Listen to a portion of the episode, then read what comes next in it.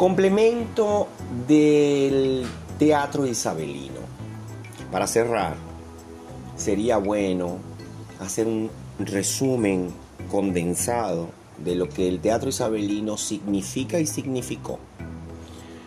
El teatro isabelino, eh, comprendido entre el 1578 y el 1642, denomina el conjunto de obras dramáticas escritas e interpretadas durante el reinado de Isabel I de Inglaterra, reina desde 1558 hasta 1603, y en especial a la obra de William Shakespeare, que la tenemos condensada eh, en estos finales de 1500 y eh, hasta el último año de su vida, que fue 1616.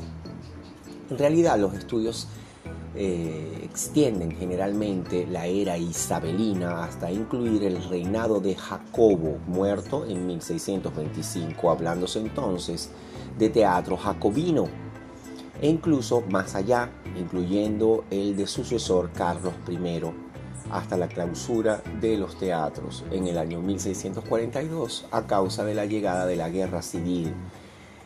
Esto sería el teatro carolino. El hecho de que se prolongue más allá del reinado de Isabel I hace que el drama escrito entre la reforma anglicana y la clausura de los teatros en 1642 se denomine teatro renacentista inglés. Shakespeare le dedica a Jacobo I o primero algunas de sus obras principales escritas para celebrar el ascenso al trono del soberano.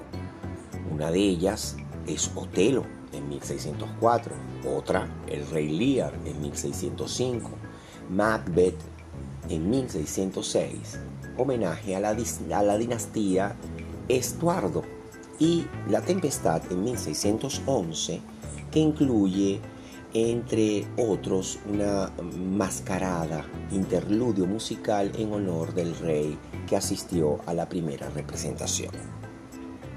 El período isabelino no coincide cronológicamente en su totalidad con el Renacimiento europeo y menos aún con el italiano, mostrando un fuerte acento manierista y barroco en sus elaboraciones más tardías.